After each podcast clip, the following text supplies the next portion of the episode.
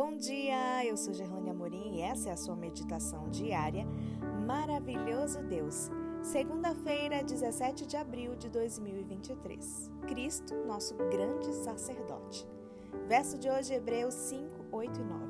Embora fosse filho, tornou-se o autor da salvação eterna para todos os que lhe obedecem.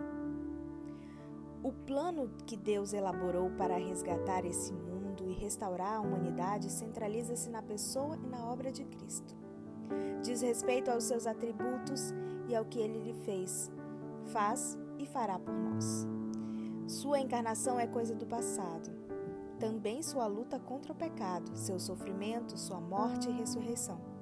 Já sua segunda vinda e a criação de novos céus e nova terra estão no futuro.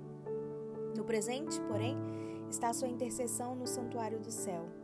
Aquele que tanto nos amou a ponto de dar sua vida por nós e que virá nos buscar, não está tirando longas férias e nem se encontra de braços cruzados, mas está bem ativo exercendo uma função sacerdotal junto ao trono do universo, o que é imprescindível para a nossa salvação. Sobre isso, Ellen White escreveu: A intercessão de Cristo no santuário celestial em favor do ser humano é tão essencial ao plano da redenção como foi sua morte sobre a cruz. Há na Bíblia um livro dedicado a tratar dessa etapa tão importante no processo de nossa salvação. É a carta aos Hebreus. Ela apresenta as características marcantes de um sacerdote. É alguém escolhido por Deus. Deve ser humano, estar ele próprio rodeado de fraquezas e ser capaz de condoer-se dos ignorantes e dos que erram. E sua missão consiste em atuar em favor dos homens, inclusive oferecendo a Deus sacrifícios pelos pecados. Ora, se Cristo não tivesse deixado os céus e se tornado um de nós, ele jamais poderia desempenhar essa função.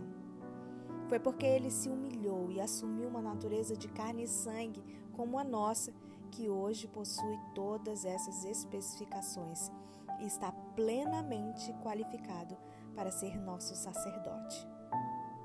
Aceitemos neste dia sua intercessão, confiando na palavra de Deus que nos diz: Tendo, pois, Jesus, o Filho de Deus, como grande sumo sacerdote que adentrou aos céus, conservemos firmes a nossa confissão. Portanto, aproximemo-nos do trono da graça com confiança, a fim de recebermos misericórdia encontrarmos graça para ajuda em momento oportuno. Se você quiser ver mais conteúdos, dá uma passadinha lá no meu Instagram que eu vou te esperar por lá. É arroba Gerlane Amorim.